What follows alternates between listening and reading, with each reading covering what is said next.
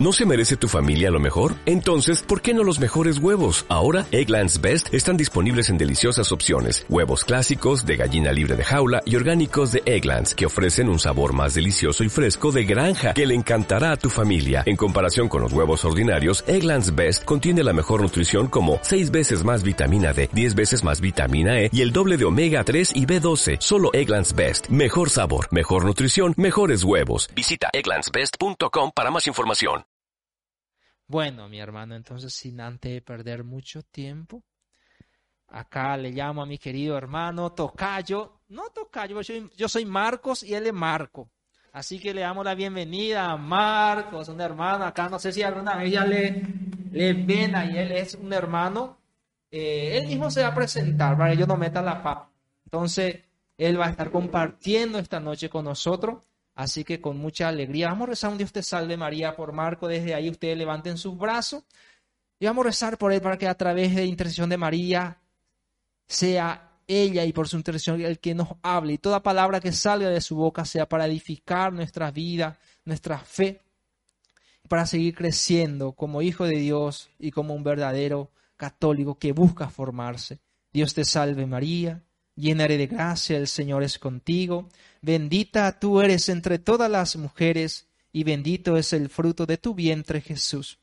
Santa María, Madre de Dios, ruegas por nosotros los pecadores, ahora y en la hora de nuestra muerte. Amén. Nuestra Señora de los Milagros de cada cupé, ruegas por nosotros en nombre del Padre, del Hijo, del Espíritu Santo. Amén. Y todo contigo, mi querido Marcos. Muchísimas gracias. Espero que se encuentren todos muy bien aquí muy contento de poder estar sirviéndoles esta noche.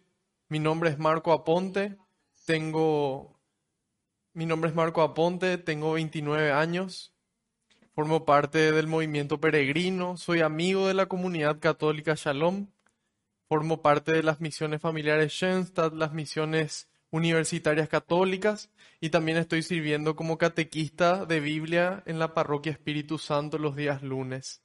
Yo estoy estudiando la carrera de teología por amor al Señor para poder llevarle a Él a cada corazón como realmente Él se merece. Así que bueno, terminado ya esta, esta introducción, vamos a, a nuestro tema. Esperemos que el Espíritu Santo sea el que nos ilumine y que sea Él el que pueda sembrar en nuestros corazones este amor a María. Vamos a ver en esta noche dos principales temas. El primer tema con respecto a nuestra Madre Santísima son las apariciones de María en los Evangelios y en el Nuevo Testamento, así como ciertas referencias a ella del Antiguo Testamento. En síntesis, a María en la Sagrada Escritura. Y después vamos a ver un poco los dogmas marianos, que son cuatro. Vamos a ver después qué son los dogmas y cuáles son los relacionados a María. Si nosotros ojeamos un poco nuestro Evangelio, vamos a poder encontrar que la primera aparición de María se da en el Evangelio de San Marcos, cuando eso en orden cronológico, porque fue el primero en escribirse de los cuatro evangelios. Y ahí es donde se produce la anunciación del ángel, donde el ángel Gabriel, el anunciador de Dios, de Yahvé, viene junto a María y le anuncia lo que iba a pasar. En ese diálogo es que María acepta ser la madre de Dios. Nosotros vimos de que después, una vez que ella concibe a Jesús en su vientre, el ángel le cuenta que su prima Isabel también ya estaba en su sexto mes de embarazo. María, entonces leemos cómo ella en ese mismo momento va junto a su prima Isabel, caminando aproximadamente 130 kilómetros, cuesta arriba, para visitarle. Y vemos ahí el episodio que se da cuando ella llega con Jesús en su vientre a visitar a su prima Isabel con Juan el Bautista en su vientre, en donde salta de alegría Juan el Bautista al sentir la presencia de su primo, a sentir la presencia de Dios mismo en la tierra. Después vemos el nacimiento de Jesús que se dio durante un edicto del emperador César Augusto, y él ordenó un censo en el que María y José debían hacer un viaje, debían hacer una travesía desde Nazaret hasta hacia, hacia Belén. Nazaret está en Galilea, en la región de arriba del país de lo que sería Palestina en aquel entonces, y debían ir hacia Belén, que estaba en la región de Judea. Cuando ella está por dar a luz, no hay lugar donde hospedarse. Entonces ahí se da el nacimiento de Jesús en un presebre. Y ahí vemos cómo nuestro Dios es humilde y Él en lo pequeño generalmente se manifiesta. Después leemos la presentación de Jesús en el templo. Cuando Jesús es niño, los judíos tenían la costumbre de llevar a sus, a sus niños al templo y tenían que presentarlo ahí. Era como, si es que vieron en esa película del Rey León cuando le, le alzan así a Simba y le muestran a todo el reino. Bueno, algo similar es lo que hacían los judíos en la presentación del niño en el templo. Y las mujeres tenían, tenían que hacer una, una purificación. Y ese es el, el cumplimiento de la ley que María llevó a cabo. Una vez que las mujeres daban a luz, ellas permanecían impuras a causa de la sangre durante 40 días. Y esto, ellas tenían que ir luego al templo y ahí se realizaba esa purificación. Una vez que ocurre esto, vamos a encontrarnos que María huye a Egipto con José, porque querían, querían matar a Jesús.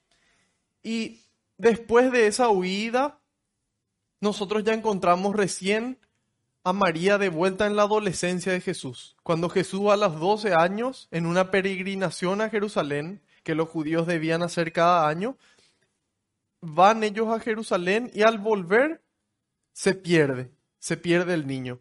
Y ellos vuelven desesperados al templo y se encuentran con Jesús en el templo. Y Jesús le dice, ¿no sabías que tengo que ocuparme de las cosas de mi Padre? Y eso en respuesta a lo que María le dijo, ¿por qué estás aquí? Tu padre y yo, refiriéndose a San José, te estuvimos buscando y estuvimos muy preocupados. Bueno, hasta ahí vemos lo que sería la infancia y la adolescencia de Jesús, en donde María aparece. También vemos ya después de eso a María en el inicio del ministerio de Jesús, en el inicio de la vida pública de Jesús, que nos narra el Evangelio de San Juan en el capítulo número 2, si no me equivoco, las bodas de Caná. Ahí nos narra cómo ese primer milagro que Jesús obró fue por pedido de su madre. Qué hermoso, ¿verdad? Y ahí nos damos cuenta de realmente qué, qué influencia tiene nuestra madre en su hijo. Y su hijo porque le ama, le escucha.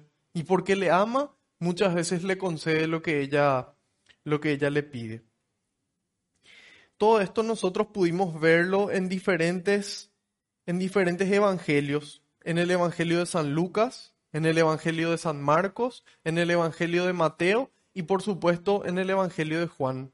Y ahí nosotros vemos eh, que esas fueron las principales apariciones de María. Sin embargo, nosotros continuamos leyendo el Nuevo Testamento y vamos a encontrarnos que en el libro de Hechos de los Apóstoles, después de que Jesús murió y resucitó, ¿quién estaba con los once?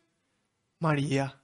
Era María la que estaba ahí firme en la comunidad firme en la comunidad y ahí es donde se produce Pentecostés. Que esta hermosa imagen que nosotros estamos viendo, le vemos a los apóstoles, le vemos a las mujeres que acompañaban también a Jesús y le vemos a María, nuestra madre, en el centro.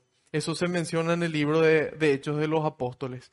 Y si nosotros continuamos leyendo hasta prácticamente el final del Nuevo Testamento, vamos a encontrar que en el libro del Apocalipsis especialmente en, los capítulos 11 y 12, se narra qué es lo que vio San Juan en la Jerusalén celestial. Vemos de que esa arca de la alianza que había desaparecido, él la vuelve a ver y encuentra de que estaba la reina ahí parada. Y por eso es que nosotros reconocemos estas apariciones de María. Prácticamente de qué dijo María en la Sagrada Escritura tenemos muy poco. Básicamente su diálogo con el, con el ángel. También tenemos eh, los diálogos en los que a ella se le profetiza, donde le profetizan en el templo, en la presentación de Jesús. Después tenemos el diálogo entre María y Jesús en su adolescencia. Después tenemos el diálogo entre María y Jesús en las bodas de Caná, donde la principal invitada era María. Nosotros eso al, al leer Evangelio nos damos cuenta. Y después tenemos cuando María se presenta afuera de la casa y, se van a buscarle a Jesús, también tenemos ese episodio, sin embargo ahí no, se, no hay palabras de ella. También tenemos finalmente en la cruz, cuando ahí Jesús le dice, ahí tienes a tu madre ahí tienes a tu hijo. Sin embargo, tampoco ahí María habló. Y mi parte favorita de todo lo que dijo María fueron dos el sí que le da al ángel, que le dice, sí, hágase en mí, que se haga la voluntad de Dios en mi persona. Y gracias a eso nosotros recibimos al Salvador aquí en la tierra. Y después el Magnificat. Yo amo el Magnificat, esa, esa expresión llena del Espíritu Santo. Proclama mi alma la grandeza del Señor y se alegra mi espíritu en Dios mi Salvador el que ha mirado la humillación de su esclava. A mí me llamarán feliz todas las generaciones, porque el Todopoderoso ha hecho grandes obras en mí, dijo María. Y nos damos cuenta de por qué nosotros rezamos el Dios te salve María, por qué nosotros le amamos a nuestra madre y podemos ver qué virtudes tenía ella. Podemos ver qué virtudes tenía ella. Era una mujer que escuchaba a Dios era una mujer que escuchaba a Dios, porque probablemente en oración fue cuando el ángel se le presentó para hacerle la propuesta de parte de Dios. Era una mujer de, de, oración, era una mujer que escuchaba a Dios y estaba disponible, disponible para Dios, para lo que le pedía, y disponible para el prójimo. Siempre estuvo disponible para Jesús, estuvo disponible para ese matrimonio que estaba pasando dificultades en Caná, estuvo para las personas, especialmente el discípulo amado al pie de la cruz y ella de pie, y estuvo para la comunidad, estuvo para la iglesia, en el momento en el que más necesitaban.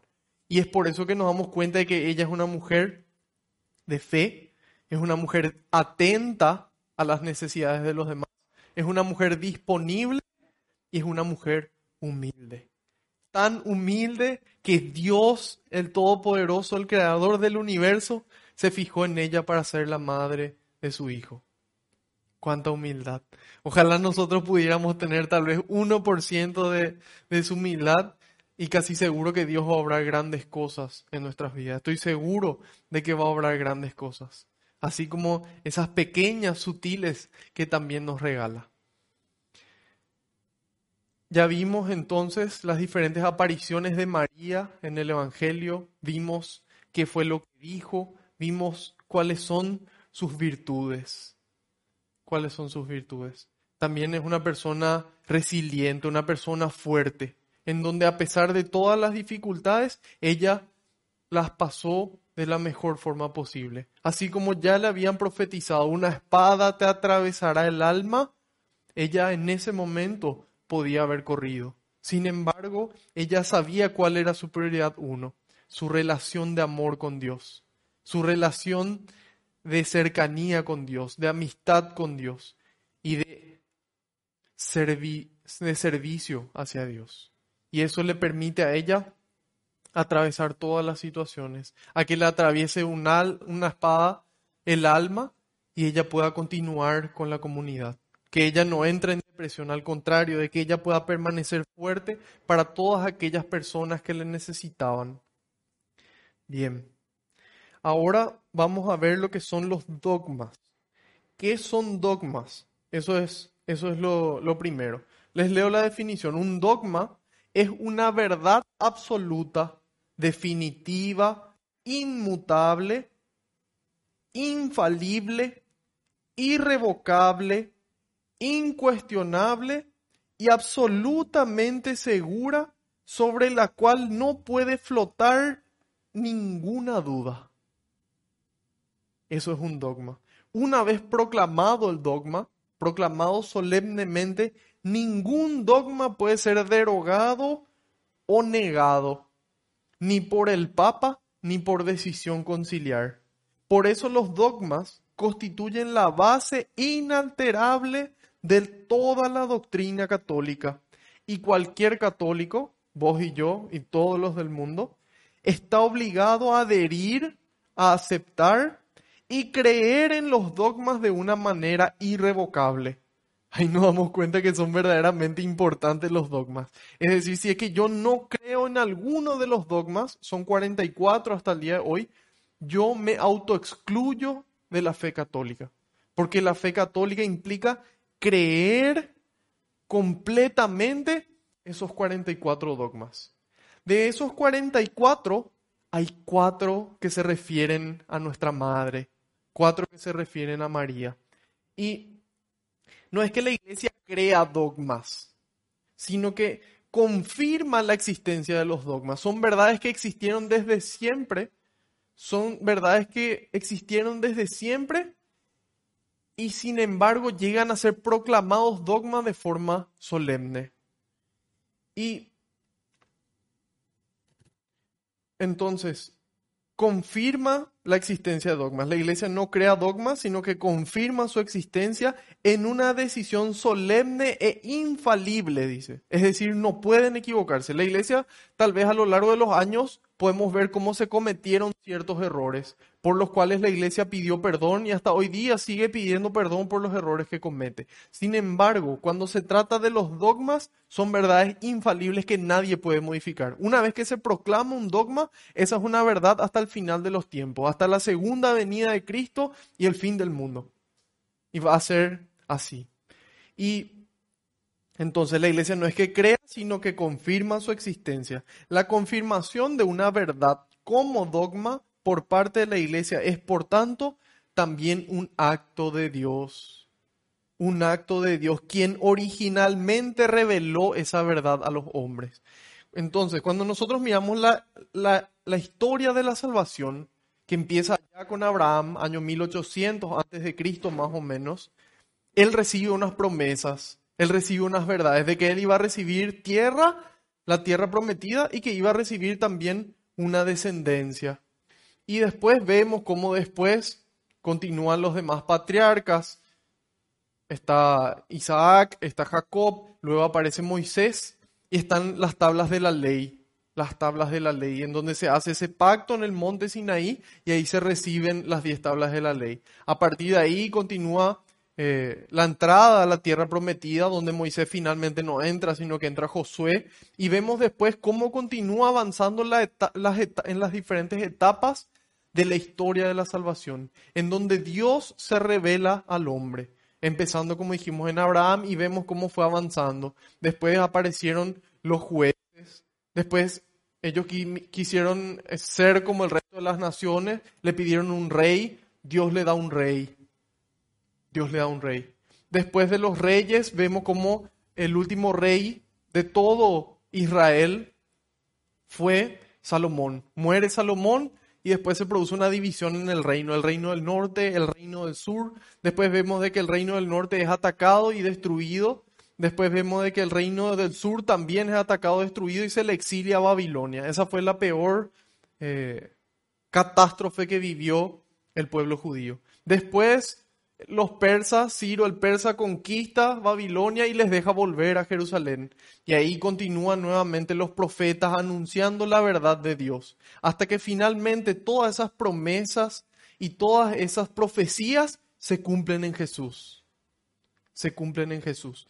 Y Jesús elige doce apóstoles. En el Evangelio de San Marcos, en el capítulo 3, nos cuenta que Jesús subió al monte en oración y después bajó y eligió a los que él quiso.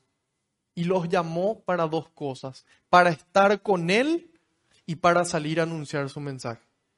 María evidentemente tuvo una gran responsabilidad en esto. Ella tuvo el sí, ella dio el sí, ella le educó a Jesús en su infancia junto con San José hasta que después en cierto punto ya no, no aparece San José y asumimos entonces que el, que el patriarca, el patrono universal de la iglesia, San José, ya había muerto. Y esa verdad que Cristo reveló tuvo un cierre. La revelación se cierra con Jesucristo. Sin embargo, ¿qué es lo que se sigue haciendo? Se sigue profundizando en esa revelación a la luz del Espíritu Santo. Y esa primera comunidad que Jesús fundó de 12 apóstoles, fueron luego 72 discípulos y luego miles y miles y se difundió al mundo entero. Gran parte gracias a San Pablo. Nosotros probablemente hoy somos cristianos católicos gracias a San Pablo y al trabajo que él hizo. Y esas mismas verdades fueron transmitiéndose de generación en generación, de generación en generación. Jesús dijo tal cosa y tal cosa y fue transmitiéndose. Durante 20 años aproximadamente, todo lo que Jesús hizo se transmitía de forma oral, de boca en boca en esa primera comunidad, escogida por Él. Sin embargo, después de 20 años más o menos de la muerte de Jesús, se empieza, se empieza a escribir el primer evangelio, el evangelio de San Marcos. Y se empieza a poner por escrito esas verdades que Jesús ya proclamó. Y el Espíritu Santo entonces fue completando, fue profundizando esas verdades que Dios nos reveló. Entonces es un acto de Dios que se revela a nosotros y que la iglesia confirma con un dogma. Confirma con un dogma. Una vez que se dice, por ejemplo, el primer dogma mariano, que fue en el año 431, María es madre de Dios, no se puede negar. No puede negar un papa, no puede negar un concilio, no puede cambiarse jamás.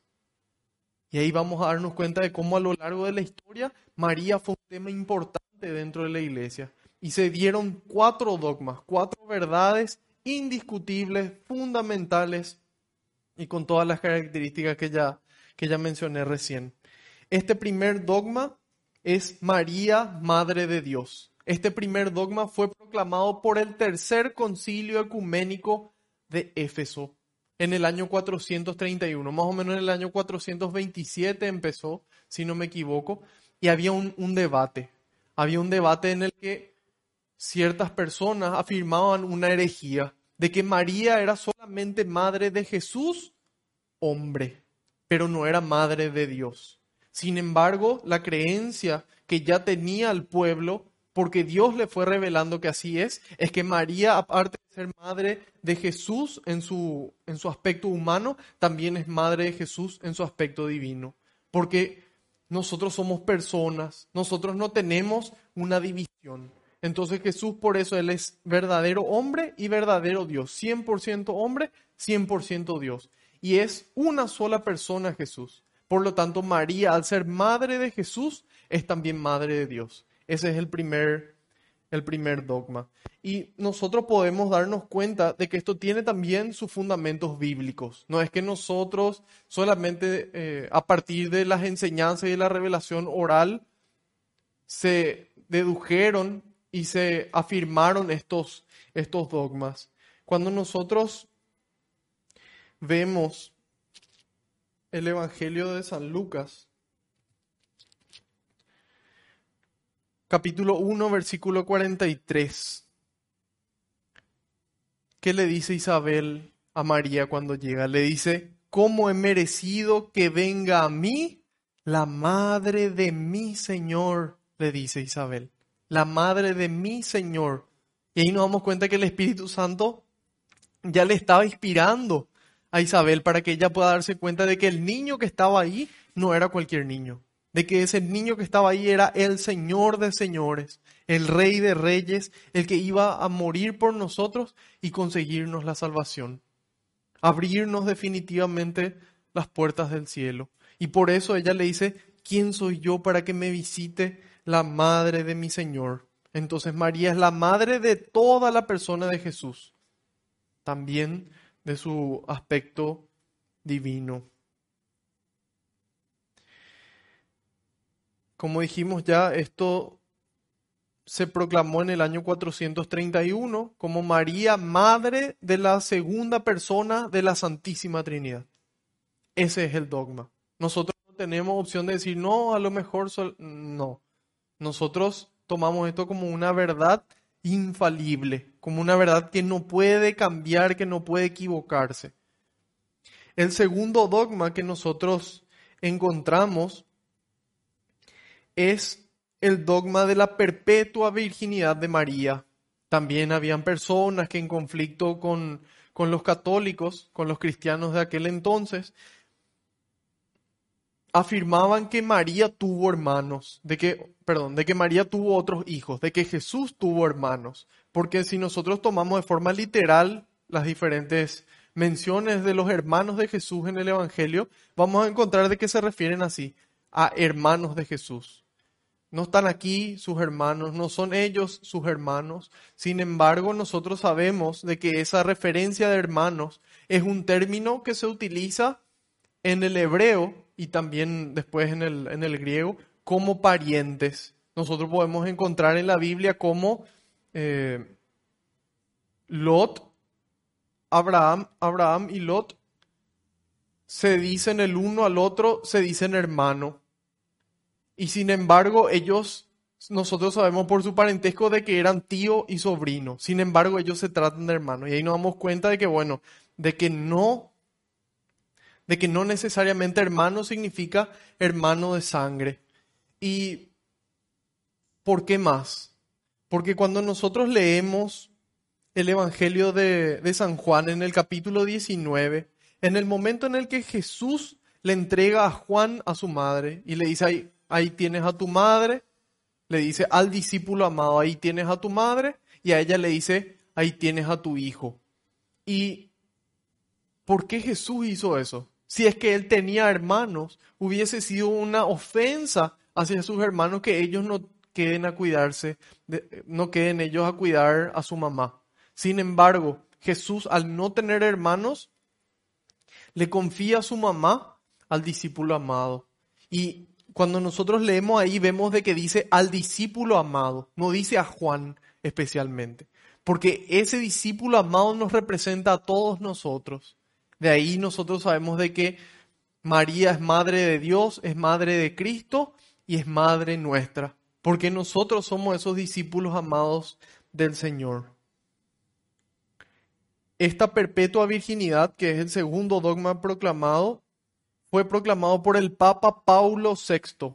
Pablo VI en el año 1555. El primer dogma, 431. Después, en el año 1555. Sin embargo, nosotros vemos de que si bien se proclama en ese año el dogma, mucho antes la comunidad ya pensaba de esa forma, ya creía eso como una verdad revelada por Dios. Y eso es lo que marcaba la diferencia de si es que alguna enseñanza iba a convertirse en dogma o va a convertirse porque a lo mejor va a haber un dogma número 45 y, y no sabemos cuántos hasta, hasta la siguiente venida de Cristo. Y bueno, primer dogma, María, Madre de Dios. Segundo dogma, la perpetua virginidad de María. María, incluso después de dar a luz a Jesús, fue virgen y murió virgen también. Ese es el dogma de la, de la virginidad perpetua. De ahí pasamos al tercer dogma referente a María, que es la Inmaculada Concepción de María. Es decir, María fue concebida, ¿sí? El momento de la concepción es cuando se produce la, fecundación entre un óvulo y un espermatozoide, excepto en el caso de Jesús, donde no hubo esa, esa necesidad, sino que el Espíritu Santo directamente le fecundó y ahí se produjo la concepción de Jesús.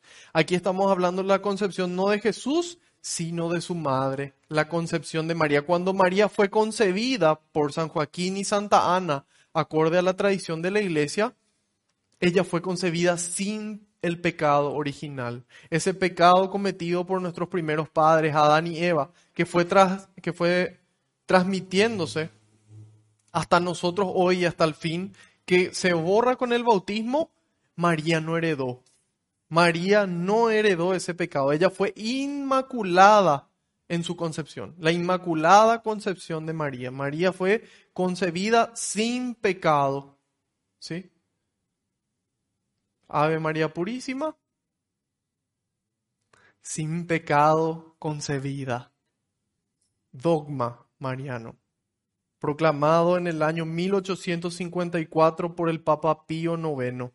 La Santísima Virgen María, desde el primer instante de su concepción, fue por singular gracia y privilegio de Dios omnipotente, en previsión de los méritos de Cristo Jesús, Salvador del género humano, preservada inmune de toda mancha de culpa original. María. Y esa es su, su inmaculada concepción. Y nuevamente decimos, ok, Tiene lógica lo que decís, tiene sentido, pero ¿tenemos también un fundamento bíblico? Tenemos. Cuando nosotros leemos el Evangelio de San Lucas, capítulo número 1, versículo 28, dice, llegó el ángel hasta ella y le dijo, alégrate llena de gracia, el Señor está contigo, alégrate llena de gracia. En griego, este saludo se dice jaire que mene esa palabra mene significa llena de gracia.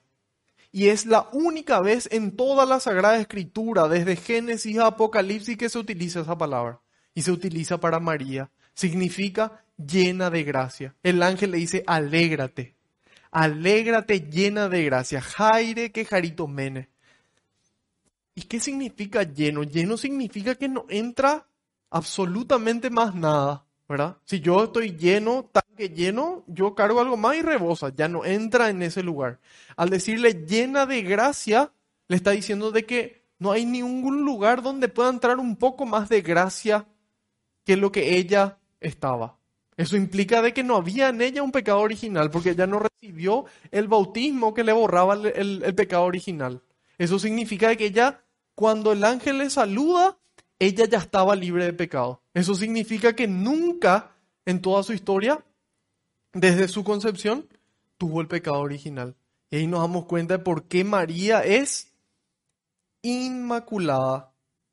¿Por qué su concepción fue inmaculada? Esta verdad se proclamó por el Papa Pío IX en el año 1854. Tres dogmas tenemos hasta el momento. Dijimos, el primero era María, Madre de Dios. Segundo, María.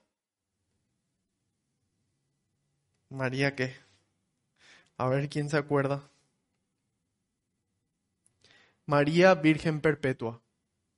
Tercer dogma, Inmaculada Concepción de María. Y ahora ya llegamos al cuarto, así que no, no se desesperen. Estamos, estamos avanzando a buen paso y contentos aprendiendo cosas nuevas o refrescando las que ya conocíamos.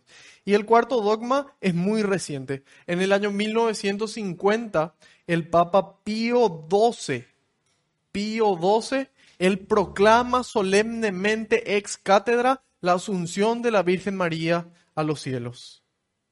¿Qué significa que se, que se promulga ex cátedra? Ahí es donde entra la infalibilidad papal. Hay ciertas cosas en donde el Papa se puede equivocar. En entrevista que él da en un avión sobre diferentes cosas, puede equivocarse. No necesariamente es una verdad absoluta, indiscutible, infalible como un dogma. Sin embargo, cuando un papa se promulga ex cátedra, es decir, desde la cátedra de San Pedro, es decir, se pronuncia como papa ante una verdad indiscutible, infalible y todo lo que ya dijimos, que es un dogma, entonces ahí es infalible. Ahí sí es infalible el Papa. Y, esa, y en esa potestad él fue el primero en promulgarse ex cátedra, es decir, infalible. ¿Y qué dijo el Papa? La asunción de la Virgen María, año 1950. La Virgen María fue asunta en cuerpo y alma a los cielos inmediatamente después que acabó su vida terrestre. Su cuerpo no sufrió ninguna corrupción, como sucederá con todos los hombres que resucitarán hasta el final de los tiempos, pasando por la descomposición.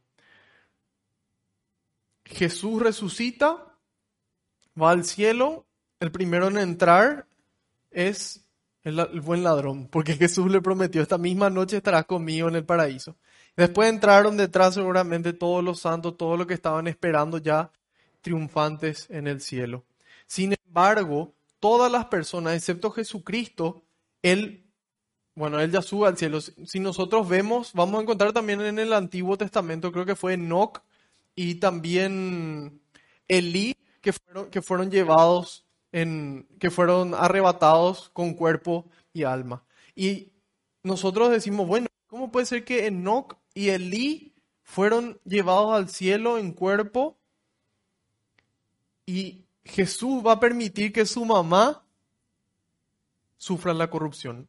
Todos nosotros al momento de morir, si es que Cristo no viene antes, que probablemente no venga, no, no se desespere, nadie sabe ni el día ni la hora, pero probablemente si nosotros morimos nuestro cuerpo se descompone. Y ahí se produce un extraño fenómeno algo raro pasa en donde se separa nuestro cuerpo de nuestra alma y nuestra alma va junto a Dios para ser juzgada, para entregar todos esos actos de amor y todos aquellos actos que no realizó. Y en base a eso se decide nuestro destino final, nuestra vida eterna. Se decide si nosotros, bueno, decidimos permanecer alejados de Dios durante toda nuestra vida, Dios respeta nuestra voluntad y nos vamos al infierno, a esa distancia eterna de Dios.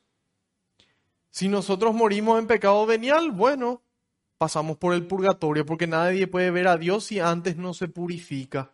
Y dice San Pablo en, una de las cartas a los Corintios de que eh, es a través del fuego como uno se va, se va purificando para entrar en presencia de Dios, hasta alcanzar la estatura del hombre perfecto, dice San Pablo. Y es por eso que tenemos el fundamento bíblico del purgatorio.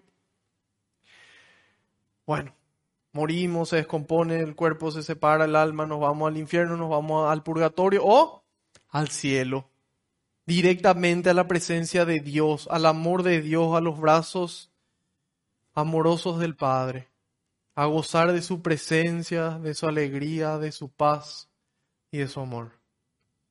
Eso es lo que nosotros queremos. Excelente, bien, bien, bien, bien. Mateo 25, ¿quién se va a dónde? Benditos de mi Padre, pasen a ocupar el lugar que fue reservado para ustedes desde el inicio de los tiempos. ¿Quién?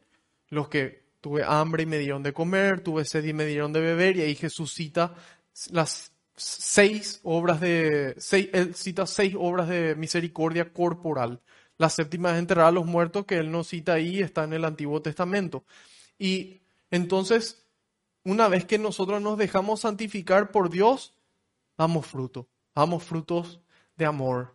Esos frutos son los que nos acompañan y son los que abren la puerta del cielo cuando nosotros lleguemos. Sin embargo, si nosotros actuamos de la otra forma, ahí va a decir, bueno, malditos, ya no de mi Padre, porque ustedes eligieron libre y voluntariamente no estar con Dios, pasa a ocupar el lugar que fue creado para Satanás y sus ángeles.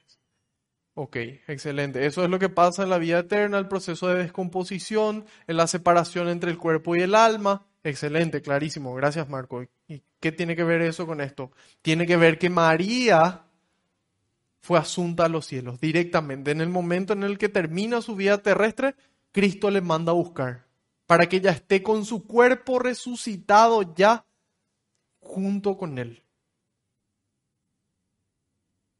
Porque nosotros, como les dije, nuestro cuerpo se va a separar, nosotros vamos a estar en espíritu con ellos y todo muy lindo ahí hasta que en el, día del juicio final, en la parucía, en la segunda venida de Cristo, entonces ahí se van a levantar todos. Que dice el credo, vendrá a juzgar a vivos y muertos. Y es ahí donde nuestro cuerpo va a volver a unirse con nuestra alma. Y si nosotros por algún motivo perdimos alguna parte del cuerpo, nuestros cuerpos van a ser glorificados, van a estar intactos.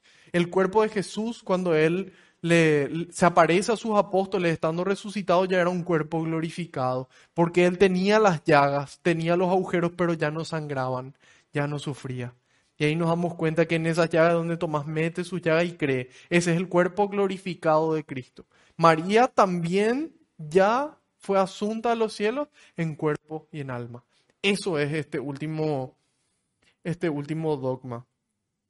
Y nuevamente Marco, pero todo muy bien y con que Jesús le, le ama a su mamá y por eso no dejó que se, que se corrompa su, su cuerpo y por eso si es que Enoch y Elí fueron arrebatados, o, fue Elías, creo que fue Elías, disculpen la, la imprecisión, pero, ah, bueno, y entonces por eso Jesús directamente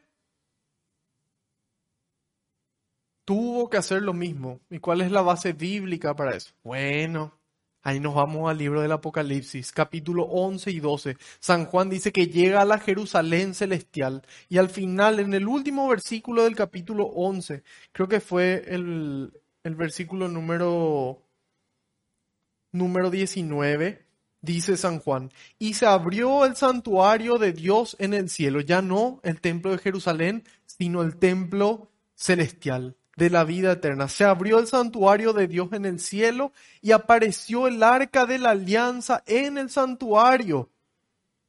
Apareció el arca de la alianza en el santuario, dice San Juan. Se produjeron relámpagos, fragor, truenos, temblor de la tierra y fuerte granizada, dice.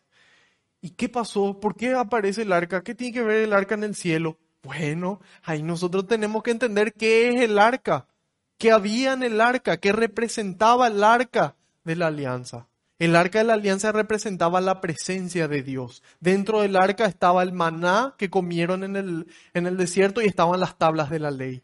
Y por eso es que el arca de la alianza era tan importante. Hasta que después, bueno, pierden el arca de la alianza y empiezan a perder ellos batalla. Después se narra cómo David encuentra el arca de la alianza y empieza a saltar de alegría, empieza a bailar porque encontró la presencia de Dios porque encontró la presencia de Dios y ahí lleva el, el, arca de la alianza al templo de Jerusalén. Hasta que después, bueno, se destruye el templo de Jerusalén y desaparece el arca. No sabemos qué pasó con el arca. Pero nosotros leemos en el libro de Macabeos, en el segundo libro de Macabeos, capítulo 2, versículos 4 al 8, nos dice, se decía también en el escrito como el profeta, después de una revelación, mandó llevar consigo la tienda y el arca. Y como salió hacia el monte donde Moisés había subido para contemplar la heredad de Dios, y cuando llegó Jeremías, encontró una estancia en forma de cueva. Allí metió la tienda, el arca y el altar del incienso, y tapó la entrada. Volvieron algunos de sus acompañantes para marcar el camino, pero no volvieron a encontrarlo. En cuanto Jeremías lo supo, les reprendió diciéndole, este lugar quedará desconocido hasta que Dios vuelva a reunir su pueblo y le sea propicio. El Señor entonces mostrará todo esto y aparecerá la gloria del Señor y la nube como se mostraba en tiempo de Moisés cuando Salomón rogó que el lugar fuera solemnemente consagrado. Entonces, ¿qué pasó? Jeremías, según lo que nos cuenta el libro de Macabeos, consiguió la tienda del encuentro, que también hay que leer para poder saber qué es, pero era básicamente donde ellos se encontraban con Dios y era una tienda móvil. Entonces, eh, como era un pueblo, era un pueblo de cierta forma nómada que recorrían, entonces se iban con la tienda del encuentro, también se iba el arca de la alianza y también se iba lo que menciona aquí, que es el altar del incienso, en donde ellos quemaban, ofrecían los sacrificios como para agradar a Dios. Y nos dice que Jeremías se fue a una cueva. ¿Dónde? En el, cerca del monte donde Moisés le veía, el monte Sinaí. Encuentra una cueva, mete el arca, mete la tienda, mete el altar del incienso, tapa y después tenían que, tenían que encontrar dónde estaba de vuelta, ¿verdad?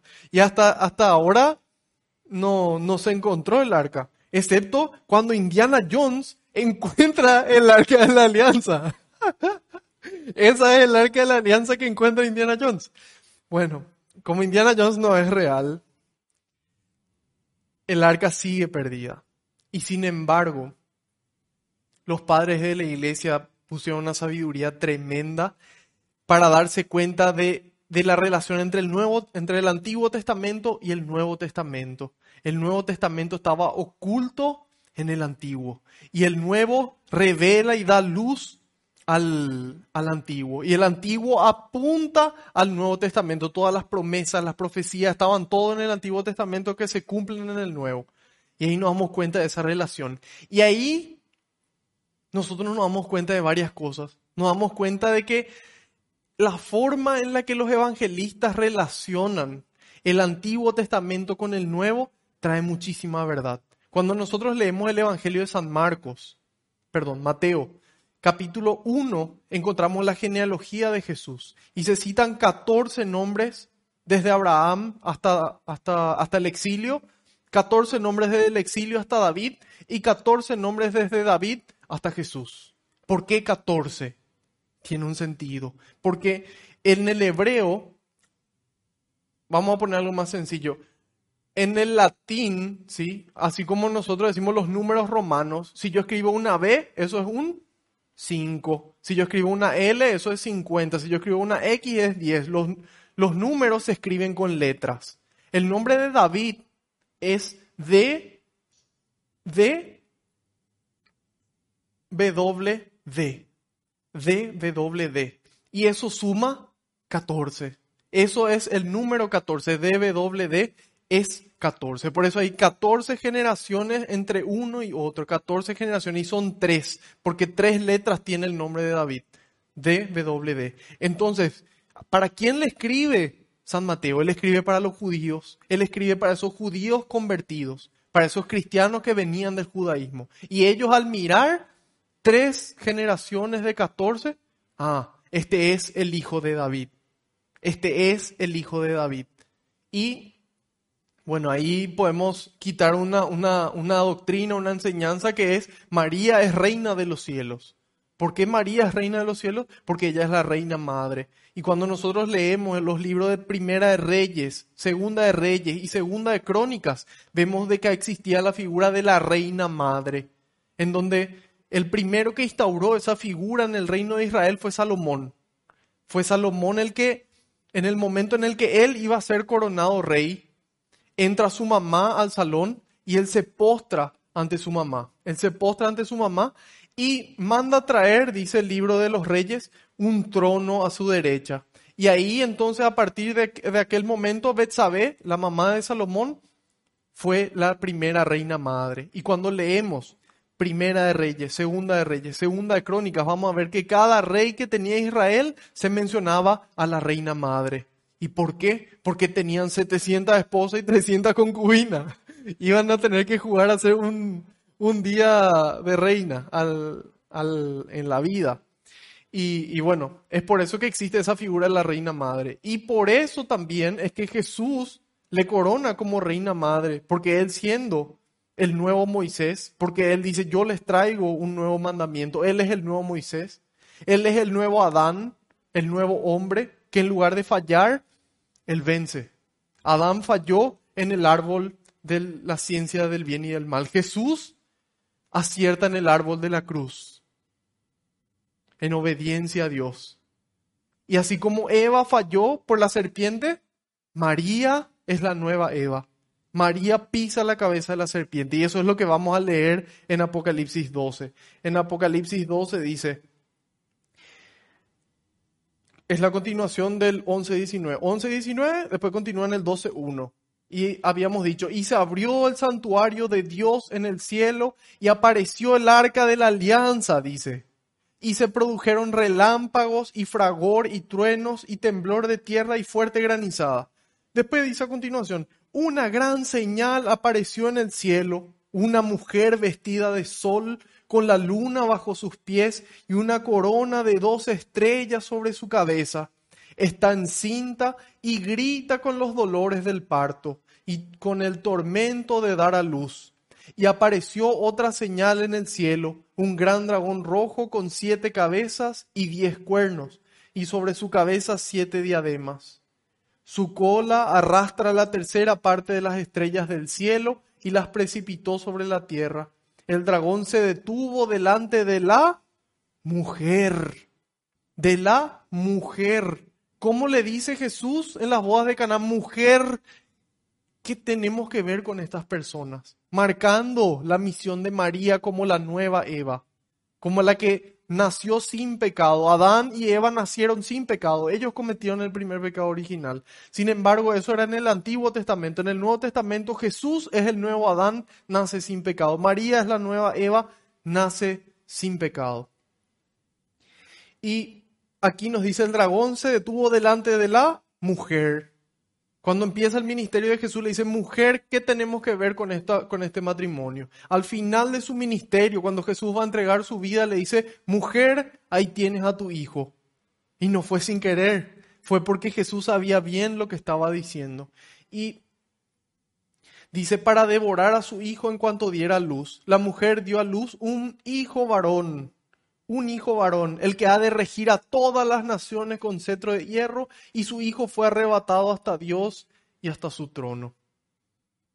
Entonces, ¿qué dice aquí? Que San Juan llega al cielo y dice que apareció el arca de la alianza, pero el arca de la alianza ya no era esa caja de madera cubierta con oro que tenía adentro el maná, que era el alimento que ellos comieron, y las tablas de la ley, sino que ella es la nueva arca de la alianza, quien tiene dentro suyo a la palabra de Dios, ya no en piedra, sino en carne, y que tiene ya no el maná, sino al pan de vida que da vida eterna dentro suyo. Y ahí nos damos cuenta de que María es el, es, el nuevo arca de la alianza. Más que esa caja que contenía las tablas de la ley y el maná, María es el arca de la alianza que él encontró en el cielo. Entonces aquí nos dice de que tenía una corona en su cabeza. Y eso significa que María es reina. Y ahí quitamos de que María es reina de los cielos. Y dijimos que fue asunta a los cielos. Bueno, aquí cuando San Juan va al cielo le encuentra a María con su, con su corona. Y bueno, queridos hermanos, em, de esta forma vamos terminando nuestra prédica. Este fue el, el, último dogma. El primero, ya dijimos, María, Madre de Dios, Concilio de Éfeso, Concilio Ecuménico de Éfeso, año 431. Después de ahí pasamos recién al año 1555, la perpetua virginidad de María, María Madre de Dios, virginidad perpetua de María, después tenemos la Inmaculada Concepción, el Papa Pío IX en 1854, y tenemos finalmente la Asunción de María a los cielos en el año 1950. Y de esta forma, queridos hermanos, yo, yo no alcanzo a describirles quién es María porque no, no hay palabras que nosotros podamos describir, que, no, que nosotros podamos utilizar para describirle a ella. Ella fue elegida por Dios para ser madre de su hijo. Y ahí nosotros nos damos cuenta de la importancia de ella. Si bien no se le menciona tantas veces, se le menciona lo suficiente. Y nos damos cuenta de que la iglesia conoce su importancia. Por eso fue declarando esos diferentes dogmas. Y también pudimos ver las virtudes que tiene ella. También ella es la reina de todas las gracias, hay una fiesta, pero bueno, eso vamos a dejar para, para otra oportunidad. Finalmente yo quiero comentarles dos cositas que María me regaló a mí como madre nuestra en una peregrinación en un 8 de diciembre, que es el día de la Inmaculada Concepción de María. yo hice una peregrinación con la persona que hoy es mi novia. Y en esa peregrinación desde el santuario de Schoenstatt hasta el santuario eh, de Cacupé, fue donde yo a ella empecé a verle con ojos diferentes, ya no como una amiga, sino como algo más. Y el regalo más grande por, por encima de eso es, es que me regaló acercarme a su hijo. En una novena María Auxiliadora empecé mi misa diaria, mi comunión diaria, y después de esos tres días, eh, continué unos tres días más, eran ya doce días, y después dije, bueno, voy a probar un mes. Después dije, bueno, voy a continuar hasta que no pueda más. Y hoy ya hace, en mayo cumplí cumplí dos años en donde participé entre 600 y 700 misas, 600 y 700 encuentros con Cristo resucitado. Y yo por eso le agradezco mucho a ella, porque ella realmente es una madre que además de todo lo que dijimos hoy, es una madre que está viva, que está atenta a nosotros, que nos ama y que nos consigue de Dios muchísimas gracias, inclusive a veces gracias que, que ni siquiera nos animamos a pedir. Tal vez en el cielo recién nos enteremos.